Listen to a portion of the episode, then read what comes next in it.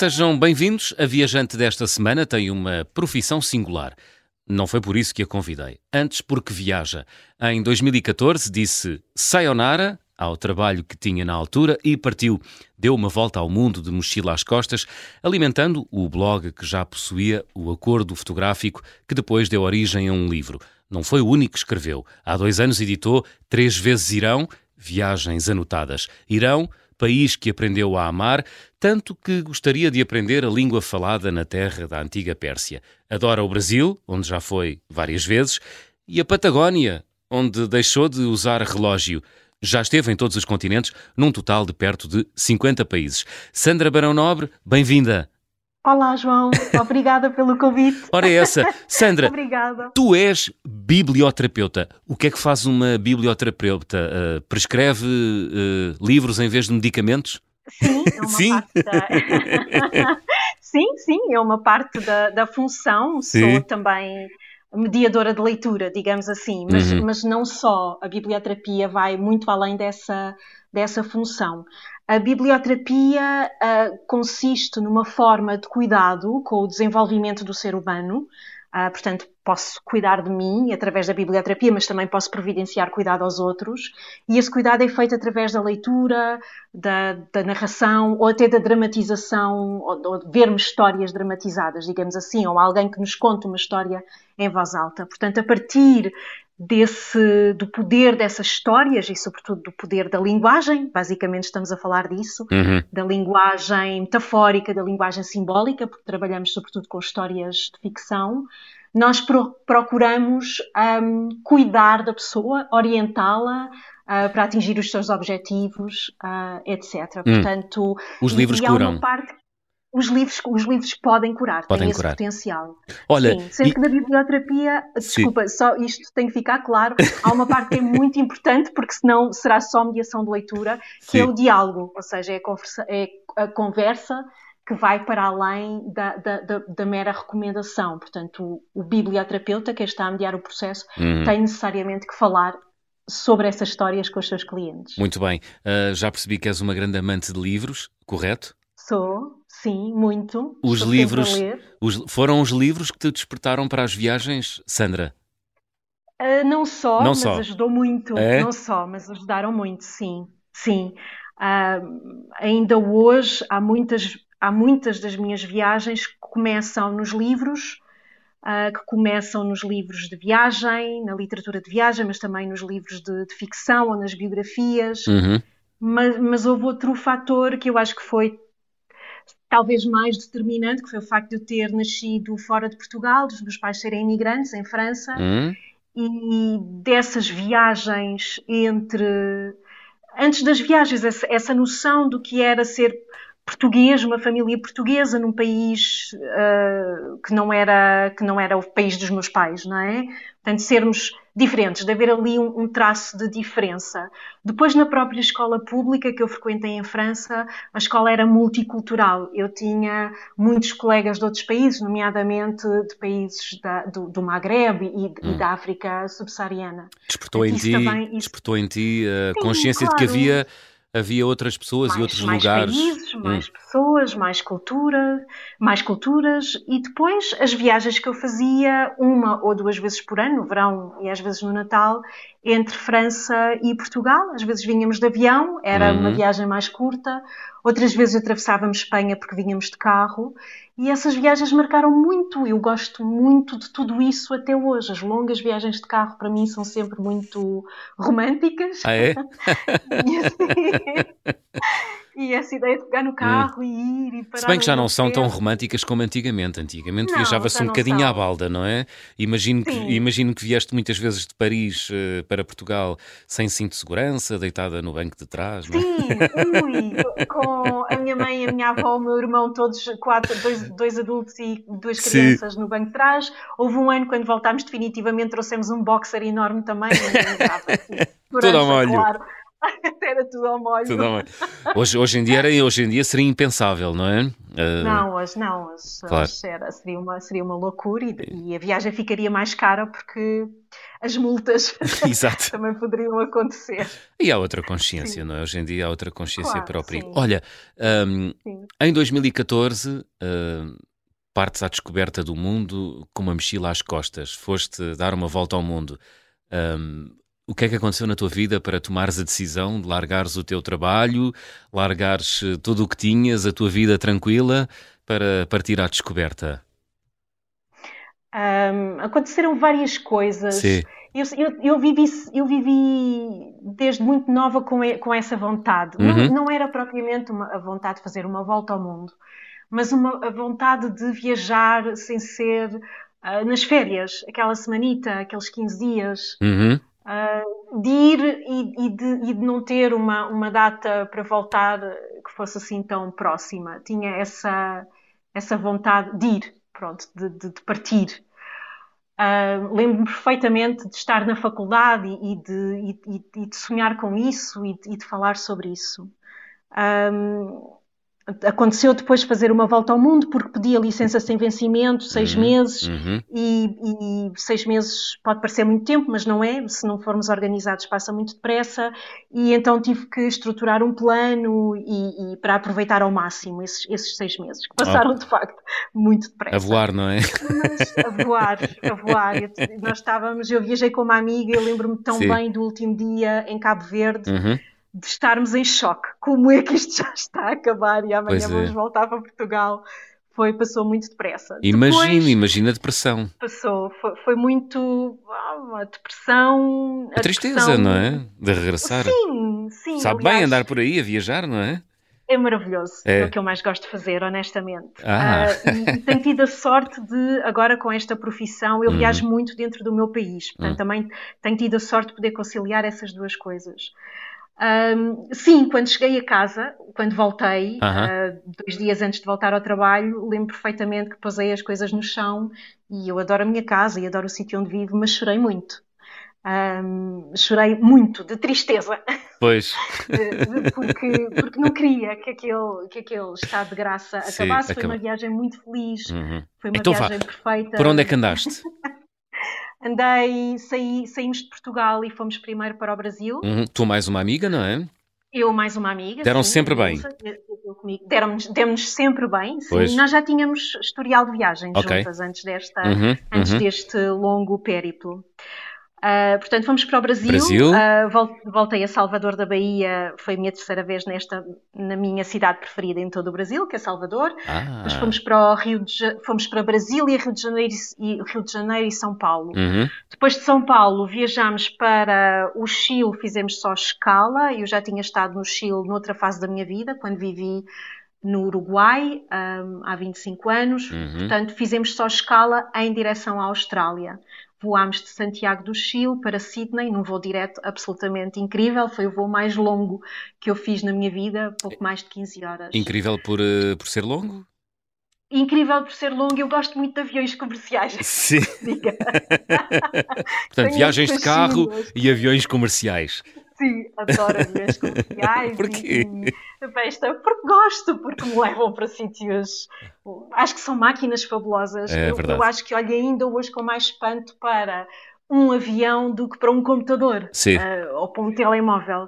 Uh, pá, ver, um, ver um avião uhum. enorme uhum. a ser carregado e depois ainda levar mais 400 pessoas lá dentro, uhum. ou 300 e tal pessoas lá dentro, e aquilo levantar voo e aguentar-se no ar durante 15 horas uhum e atravessar fusos horários e, e deixar-nos noutra realidade, acho que é, é mágico. É incrível. É algo que eh, é incrível, ainda que racionalmente eu possa abarcar tudo o que se passa dentro dessa máquina e perceber os, os, mecanismos básicos, continuo a achar que é mágico. É verdade. Portanto, fizemos esse voo, tivemos na Austrália, só em Sydney, e depois fomos para Timor, de Timor para a Malásia, uh, Malásia, Tailândia, Tailândia fizemos lá os Camboja, Vietnã, depois do Vietnã voámos para a China, onde também já tínhamos estado juntas, Macau e Hong Kong, uhum. daí para a Índia, voltei a Goa, onde eu já tinha estado, eu já tinha estado na Índia uns anos antes, um, depois aí tivemos que mudar um pouco os planos das viagens, porque, da viagem porque queríamos entrar em África,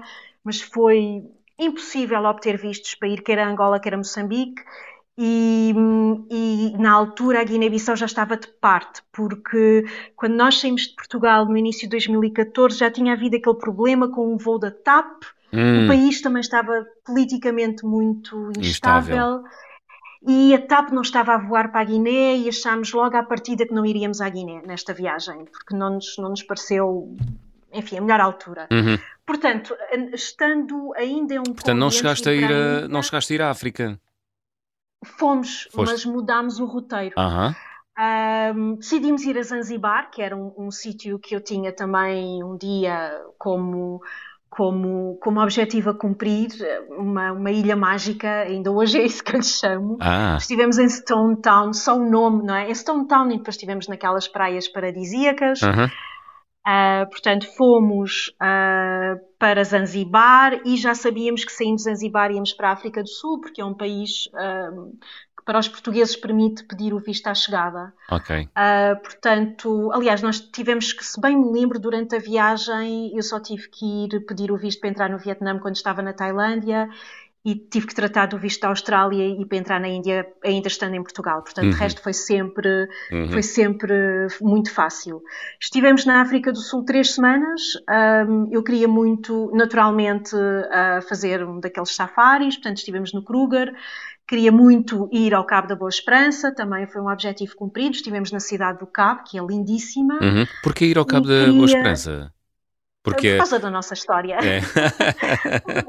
causa da nossa história da expansão Sim. marítima portuguesa. Uhum. Acho que é, é, um, é, um lugar, é um lugar icónico e é uma metáfora que eu uso muitas vezes, uh, não é? Passar o cabo, passar o cabo das tormentas. Quando pois. tiver isto feito, passo o cabo das tormentas. Portanto, achei que seria, que seria bonito lá ir. Uhum.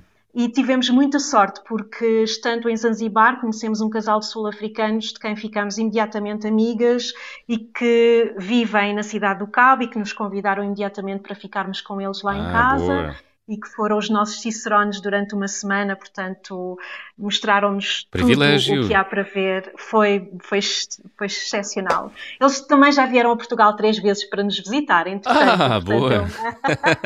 É uma, é uma amizade que, que mantemos. Retribuíram e depois Sim, sim, uhum. sim. E depois também fui a Durban por causa do Fernando Pessoa. Uhum. Um, e fui visitar a escola onde ele, onde ele, onde ele estudou, o uhum. liceu, que é ainda hoje um liceu exclusivamente para rapazes e que ainda funciona. Também foi uma okay. visita muito emocionante. É para, Daí... Desculpa, deixa-me perguntar-te, para Sim. compreender eh, a complexa personagem que era Fernando Pessoa, uh, Darman ajuda ou, ou, ou não? ajuda para perceber a sua. Um, a sua vertente anglófona. Uhum. Uh, acho que sim. Uh, se, se, não me engano, ele depois também acabou, ainda terá iniciado uns estudos superiores na cidade do Cabo, mas algo, algo que, ele não, que ele não terminou, que ele não levou avante.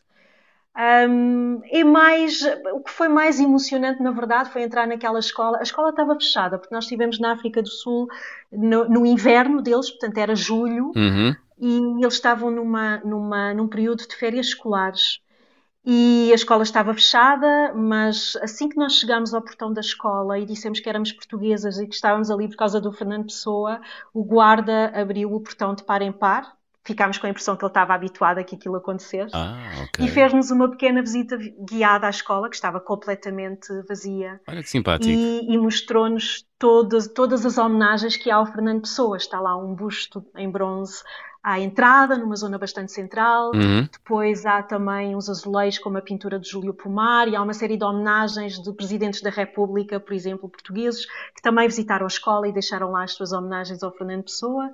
E, e, e, pronto. E depois visitámos também uma praça no centro de Durban, uh, que tem um busto do Fernando Pessoa. Creio que a praça é uma praça muito pequenina, que tem também o nome do, do nosso poeta.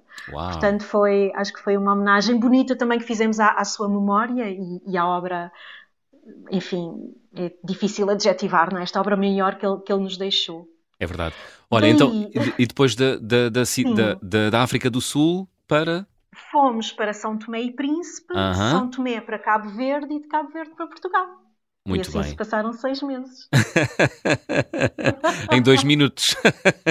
Olha, alguma, verdade. alguma nessa viagem de volta ao mundo, eh, já disseste que foste a lugares onde já tinhas estado.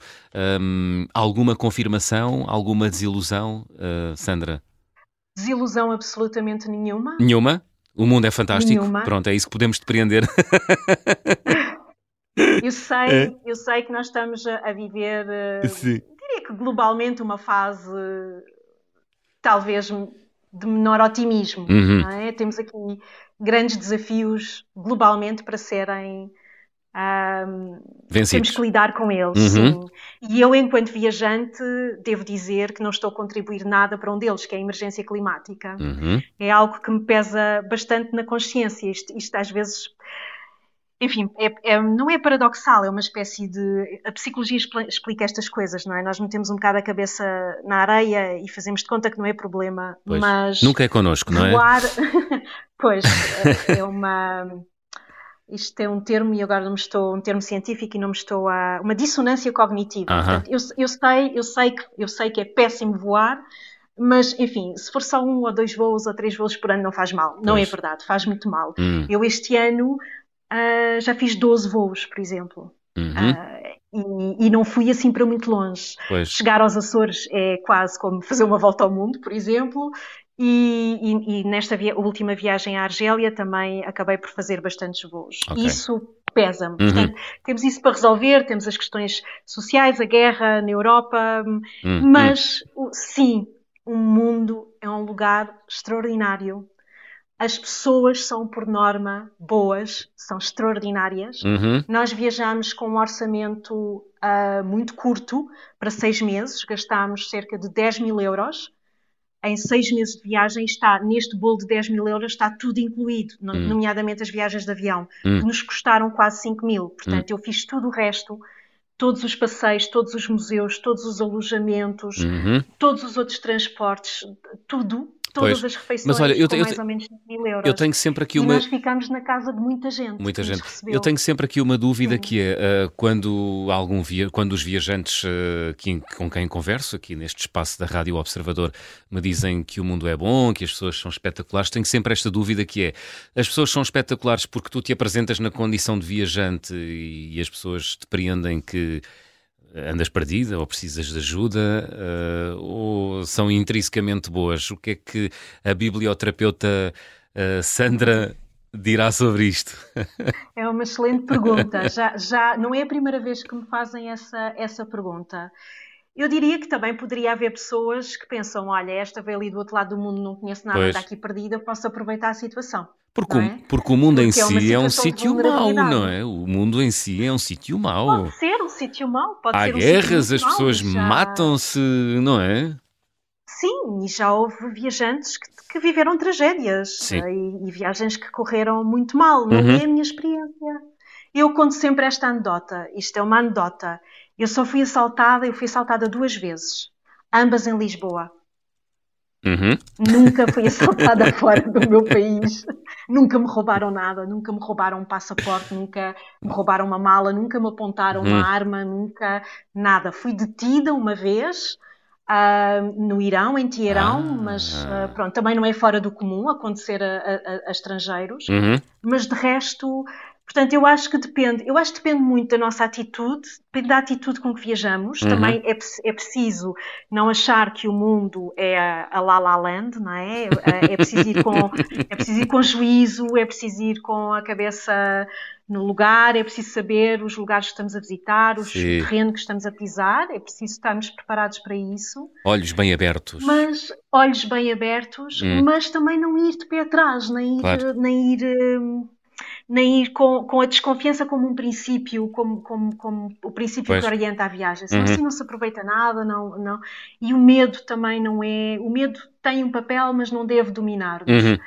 Portanto, sim, eu acho que o mundo é, um, é, um, é maioritariamente um lugar bonito, eh, que as pessoas são maioritariamente boas, têm maioritariamente uma vida igual à nossa, Sim. Querem exatamente o mesmo que eu quero, que é ser felizes, ter uma casa, um trabalho, viver com dignidade. As rotinas são muito semelhantes, ah, sobretudo se estivermos em ambiente puramente, puramente citadino. Sim. Portanto, sim. O mundo é um sítio bonito. Muito bem. É Olha, estamos, a, estamos a caminhar para o final da primeira parte. Vamos abrir o álbum de viagem.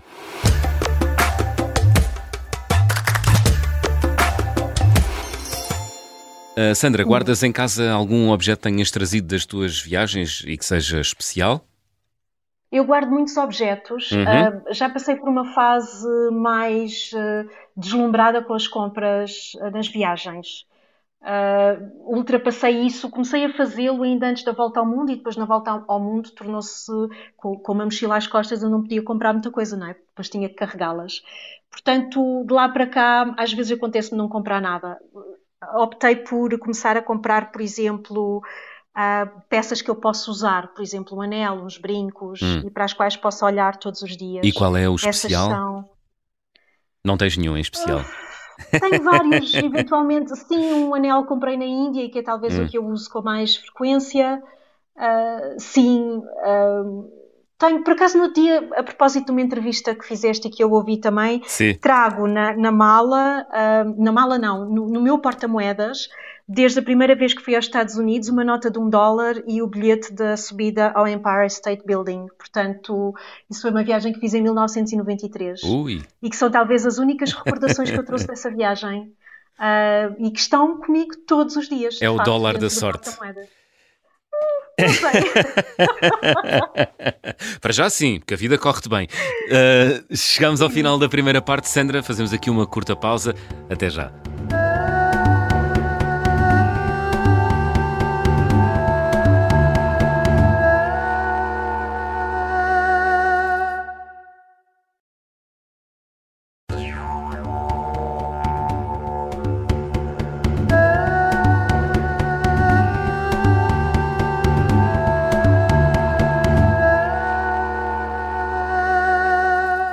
Segunda parte das conversas do Fim do Mundo, esta semana com a biblioterapeuta Sandra Barão Nobre. A Sandra já viajou por todos os continentes, deu uma volta ao mundo.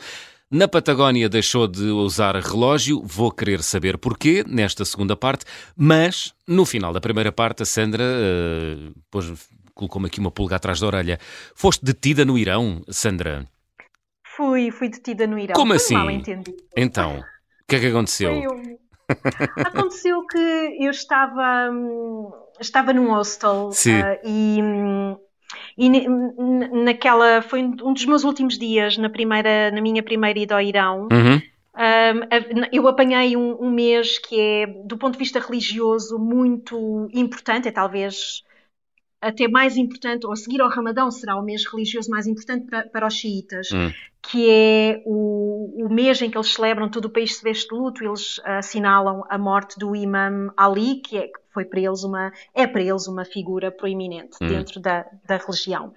E então havia nesse dia, o último dia desse mês, que é o Muharram, se bem me recordo, é o dia da Ashura, que é o dia em que o imam foi morto, em Kerbala, no Iraque, numa batalha entre sunitas e xiitas.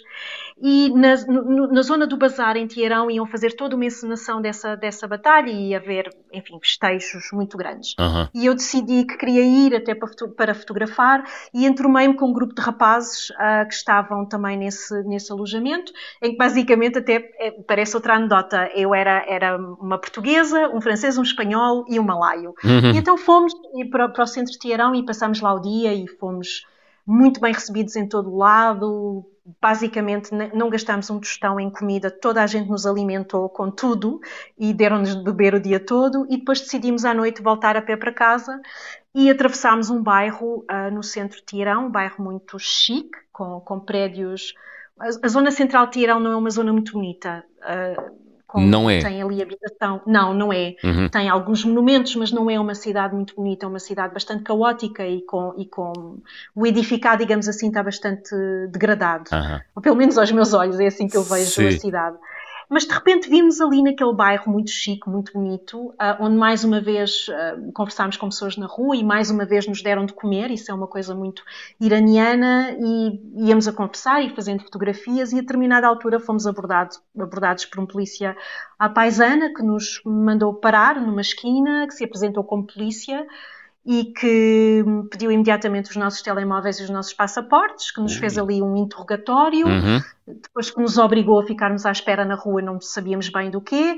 Às tantas chegou mais um polícia numa moto que voltou a interrogar-nos e depois disso, quando achávamos que estava tudo claro, uh, que éramos meros turistas a querer voltar para o hostel, disseram-nos que lamentavam, mas tínhamos que, ir todos para a esquadra e então aí vieram os carros da polícia com as luzes ligadas e tudo ah, tu, mais. Portanto, nós, então, nós estamos a rir e tu estás a rir, mas na altura não deves ter rido, pois não?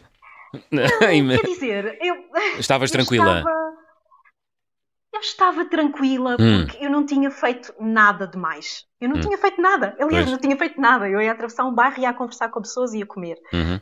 Um, mas, uh, enfim, no Irão eu não sabia o que é que eles poderiam, de que forma é que poderiam interpretar a nossa presença naquele bairro. Pois. Não percebemos sequer porque é que estávamos a ser levados para a esquadra. Pronto, fomos levados para a esquadra. A determinada altura, o meu receio foi ser separada dos rapazes, não é? Porque eles eram três, eu era sozinha. Uhum mas entrámos num recinto, houve um portão enorme que se fechou atrás de nós e eu, entretanto, na ida para a esquadra, perdi todas as referências, deixei de perceber onde é que estava dentro da cidade, isso Sim. também não foi confortável, uh, mas não nos separaram, foi ótimo. Uh, Ofereceram-me uma cadeira para me sentar, porque era a única senhora, e depois estivemos numa sala com dois polícias em silêncio a olhar para nós, enquanto os nossos passaportes, os nossos telemóveis foram levados, não sabemos para onde, um, com os retratos dos ayatollahs a olhar para nós, que são dois senhores que não, que, enfim, que não abonam muito, no meu entender, pela beleza nem pelo olhar simpático. Exato. O ayatollah,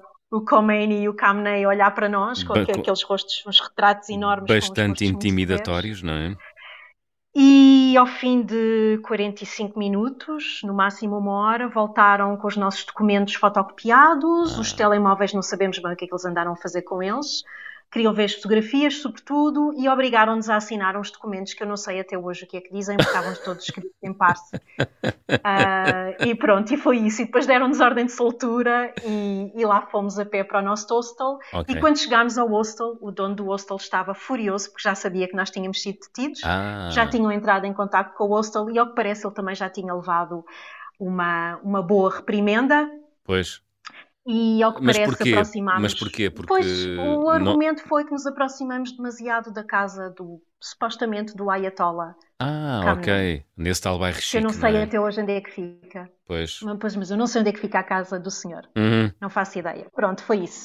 Ah. Portanto, passei por essa experiência. Um sustinho. Foi, foi na tua primeira ida ao Irão? Na primeira viagem. Na primeira viagem, ok. Sim. Uh, não mudou. Depois voltei mais duas vezes. E não mudou a ideia que tinhas do, do, do Irão? Não, não. Uma porquê coisa. Que gostas, porquê que gostas tanto desse país que. Pois olha. Que não é muito simpático até... para as mulheres, por exemplo, não é? Pois não, pois não, pois não, pois não. Sim, as questões do assédio. Eu, eu própria fui assediada algumas vezes na última vez. Ah. A última vez que lá fui. Uh, na segunda viagem, sim, passei por um episódio uhum. mais desagradável. Mas. No assédio um, e no respeito enfim, pelos direitos fundamentais sim. das mulheres, não é? Claro. Uhum. Sim. Um bocado contraditório, não é, Sandra? Não. Muito. Muito. muito contraditório. Sim, muito contraditório, tenho que admitir. Quer dizer, acho, acho que sou uma pessoa lúcida Sim. e informada.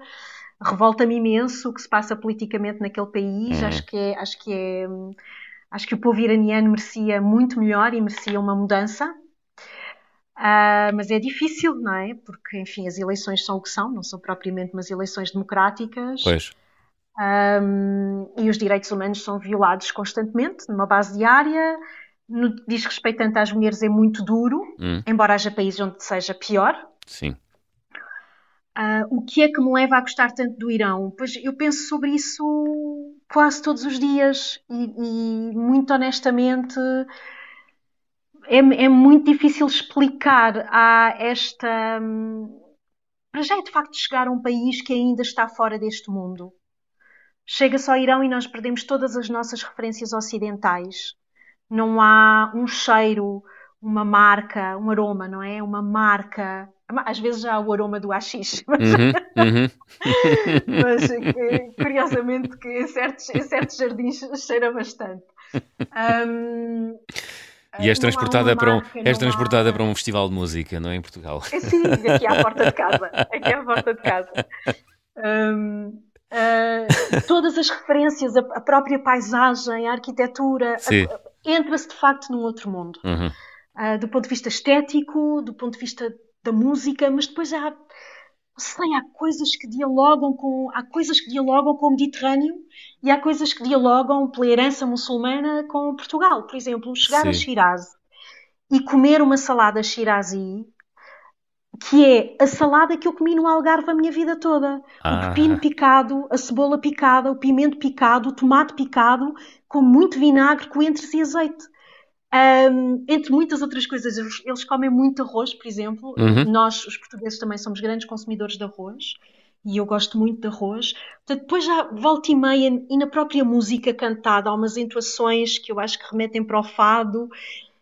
Não sei, depois, se calhar, há todo este condicionamento da própria história, o saber que estamos ali onde, onde a civilização terá começado, no crescente fértil, tudo o que se pisa é antigo, é ancestral, um, Persépolis é absolutamente extraordinário de conhecer. Há uma série de referências, não é? Que vêm da, da própria história que eu estudei na escola e das próprias relações internacionais, da uhum, geopolítica. Uhum. Sinto que estou num sítio que é um sítio importante. Uhum. um, e, e, depois acho o povo absolutamente extraordinário. Eu acho que as pessoas são sempre o, o melhor de, dos lugares. E o, o, povo iraniano é de facto um povo que sabe receber muito bem e faz também parte da própria hum. tradição persa e hum. da tradição muçulmana, receber bem o forasteiro. É uma honra, e, não é? É uma honra hum. e acho que são um povo extremamente delicado e muito sofisticado. Uh, sofisticado? Tem uma relação... Sim, acho que são um povo extremamente sofisticado. Explica melhor. Culturalmente, epá, são, são sofisticados. Como é que eu ia dizer isto? Um, na relação com a arte, com a expressão artística, com a criatividade, isso para mim é muito sedutor uh, uhum. e, e são, são, são, são, é um povo inteligente, é um, é um dá-me gosto de conversar com, com os, com os, iranianos que dominam o inglês, com quem é possível conversar, são, e depois também fruto desta, desta, deste isolamento que eles vivem. Sim eles recebem com muita sede quem vem de fora, pois. são muito curiosos, uhum. querem muito saber como é que é uhum. em Portugal e noutros lugares do mundo. Uhum. Mas têm uma. A arte iraniana, a música, a, a expressão, até a própria arquitetura uh, mais antiga, espiritualmente não tanto pensando aqui neste islamismo mais ortodoxo ou radical, uhum. mas a, a, própria, a própria a, religião persa ancestral, que é o zoroastri, zoroastrismo, tenho uhum. sempre dificuldade em dizer esta palavra, acho que é um povo muito.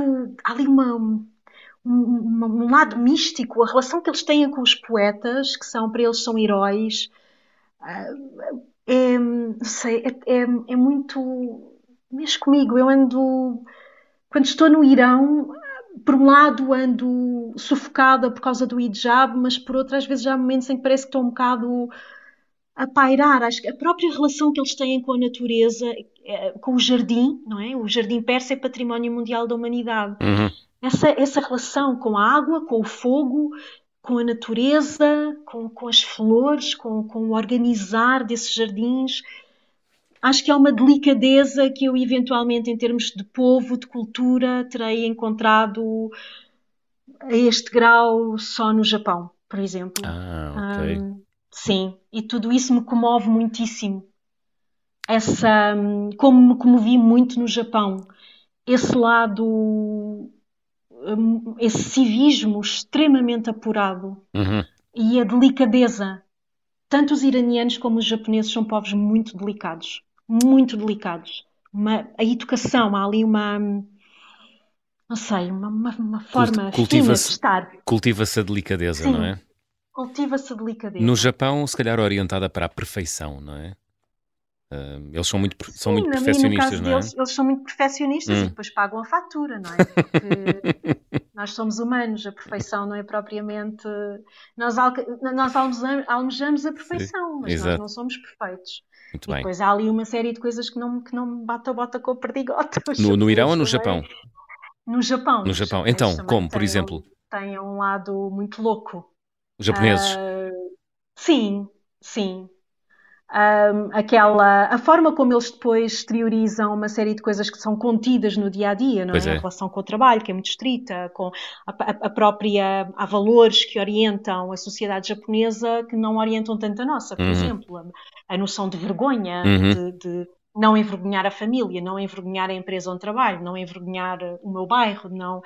Um, há, uma, há, uma, série de, de, de, aspectos que são, que são reprimidos pela uhum. educação, uhum. Pelo, pelo, contexto social, pela cultura, e depois aquilo tem que extravasar para algum lado, não é? Uh, e o ir para um karaoke, aquelas cabines de karaoke onde se grita até, até ficar com os pulmões quase fora da boca, um, a relação com o álcool, Sim. chega à sexta-feira à noite e eles bebem bastante, vêem-se assim umas pessoas, assim, umas pielas valentes pois. nas ruas. Uh, quando é para trabalhar, é para aquela... trabalhar, mas depois, quando é para partir Sim. a loiça toda, é para partir a loiça é, toda, não é? É, trabalho, trabalho, saque, saque. e, e, e, e, a expressão artística Sim. também, o anime, hum. o facto de eles se vestirem ao fim de semana. De desenho animado, não é? Isso é, isso é super Sim, bizarro. Super é... bizarro. Mas é, é, é, é fascinante, claro. Observar. Claro, claro, claro. Sim, claro. Sim, sim. Olha, uh, vamos avançar. Uh, deixaste usar relógio na Patagónia porquê? Porque achei que era absolutamente ridículo. Primeiro estar de férias e ainda estar com o relógio no pulso, não é? Sim. E depois porque tive de facto essa sensação de viagem no tempo. A, a Patagónia, eu só conhecia a Patagónia do lado argentino, não uhum. conhecia a Patagónia do lado chileno. Já estive no Chile, mas foi, foi mais a norte. Um, achei que houve momentos em que eu achei que estava num lugar de facto pré-histórico a paisagem árida, o deserto patagónico, uhum. aquele vento fortíssimo, uh, que estava também, lá está, fora do meu tempo. E essa ideia de, de fazer esta viagem com o relógio no pulso, a determinada altura, lembro-me de ter achado isto é absolutamente ridículo, vou tirar o relógio. E nunca mais voltei a usar relógio. É um objeto que não me diz absolutamente nada. Relógios Ei. e guarda-chuvas. Também estou no mesmo, estou no mesmo. Mas, mas deixaste, gaveta, mas deixaste de usar guarda-chuva por causa de uma viagem ou simplesmente? Não, não, não, não, não, não, não gosto de guarda-chuvas, ando ah. sempre a perdê-los e naturalmente que, enfim, tenho um ou dois, mas não gosto de guarda-chuvas, detesto. Eu compreendo perfeitamente. em relação ao guarda-chuva, ao relógio não, ando sempre Sim. com. Pois, não, Olha, esta... eu sei que são objetos muito bonitos Sim. e também muito, não é? podem ser joias, é mas a mim não me dizem absolutamente nada. Fascinante, espetacular. Ainda, ainda tens esse, esse, relógio que deixaste de usar na Patagónia? Tenho, tenho, Tens? por acaso tenho. E funciona? Sim, ainda funciona? numa caixa. Não, Nunca não mais funciona. olhaste para ele? Não. Ah, não tá, funciona? Não, nunca mais olhei para ele. Não, não, não funciona porque não tem pilhas, por simplesmente já não interessa. Muito bem. Olha, estamos a chegar ao fim. Vamos fazer check-out, Sandra. Sim, tem de ser. Vamos embora. Então vou pedir-te para completares as habituais frases. Na minha mala vai sempre. Um livro ou dois. Um livro ou dois. depois com muitos outros. Ah, olha, já agora ficou esta pergunta pendurada da primeira parte. O que livro pode uma biblioterapeuta aconselhar para quem quiser iniciar-se no mundo das viagens? Rápido, Sandra. Ah, para quem quiser iniciar-se no mundo das viagens, Oh meu Deus, eu li um, um livro da, da Lonely Planet sim. sobre como planear uma volta ao mundo, por exemplo, ajudou-me imenso. Ajudou-te. Esse Muito... pode ser um, um, bom livro. Sim. Muito bem. O carimbo de passaporte mais difícil de obter até hoje, qual foi? foi? Foram aqueles que eu não consegui obter, Moçambique e Angola. Uhum. A viagem com mais peripécias que realizei?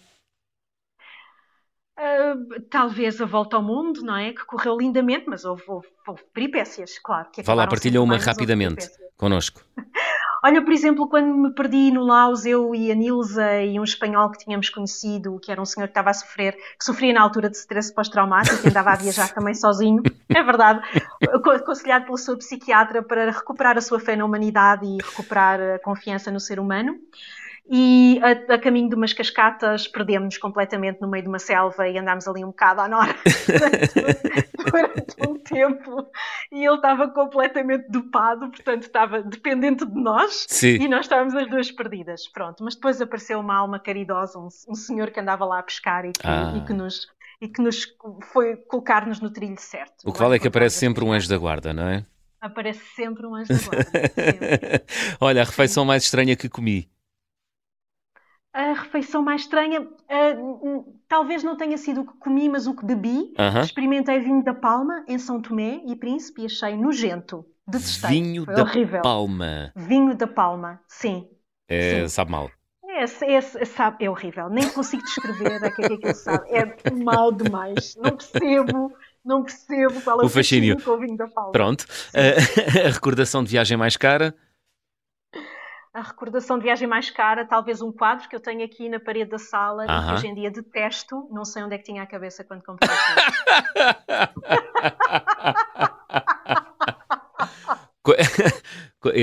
Coisas de viajante. Que quadro é que é? É uma paisagem? É o quê? É um quadro enorme. Sim. É um quadro enorme. Comprei na Venezuela, numa daquelas ilhas na, nas Caraíbas, e que retrata, tem umas cores lindas que eu adoro, que são as cores primárias. Eu gosto muito dos, dos vermelhos e dos, dos verdes Sim. e dos amarelos e tal.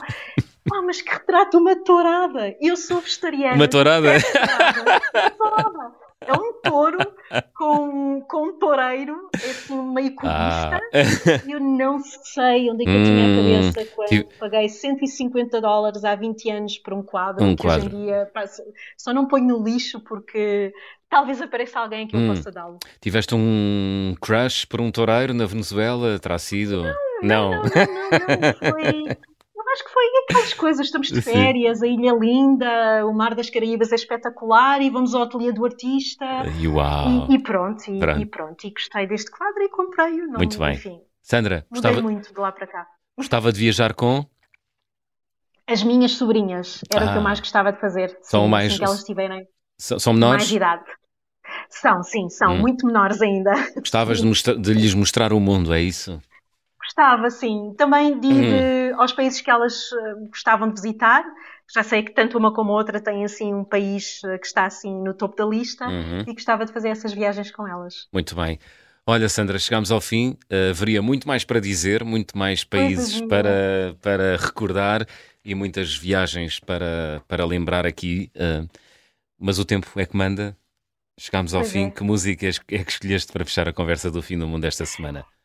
Então escolhi uma música que ouço desde sempre, uh, uma música de outra era também, do Charles Aznavour, ah. e que se ah. chama Homme et moi. Ah, muito bem, já foi escolhida aqui na conversa do fim do mundo.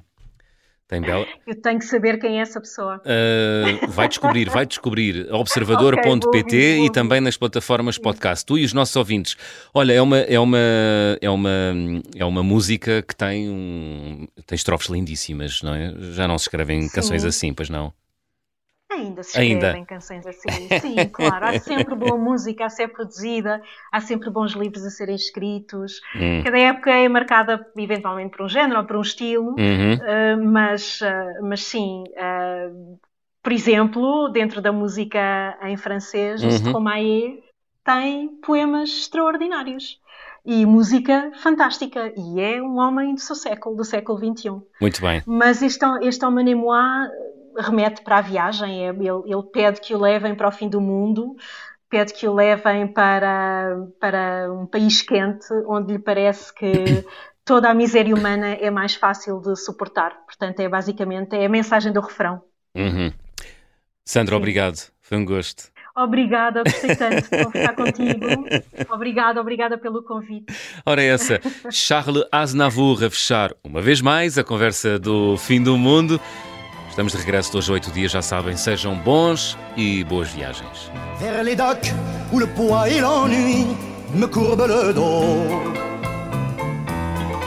Ils arrivent le ventre alourdi de fruits, les bateaux. Ils viennent du bout du monde apportant avec eux des idées vagabondes, reflets de ciel bleu, de mirages. Traînant un parfum poivré de pays inconnus et d'éternels étés où l'on vit presque nu sur les plages, moi qui n'ai connu toute ma vie que le ciel du nord. J'aimerais débarbouiller ce gris environ de bord.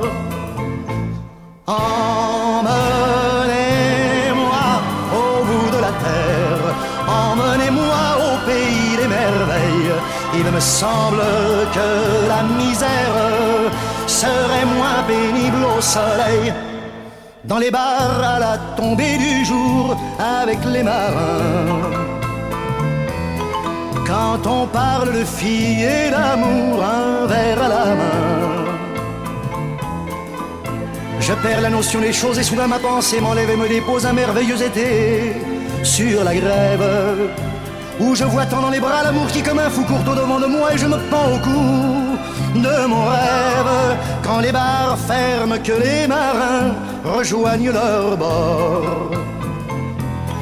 Moi je rêve encore jusqu'au matin, debout sur le port. Emmenez-moi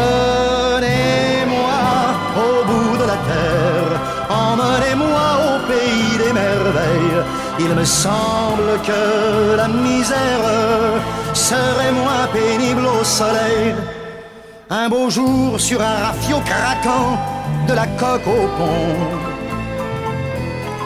pour partir, je travaillerai dans la soute à charbon. Prenant la route qui mène à mes rêves d'enfant sur des îles lointaines où rien n'est important que de vivre.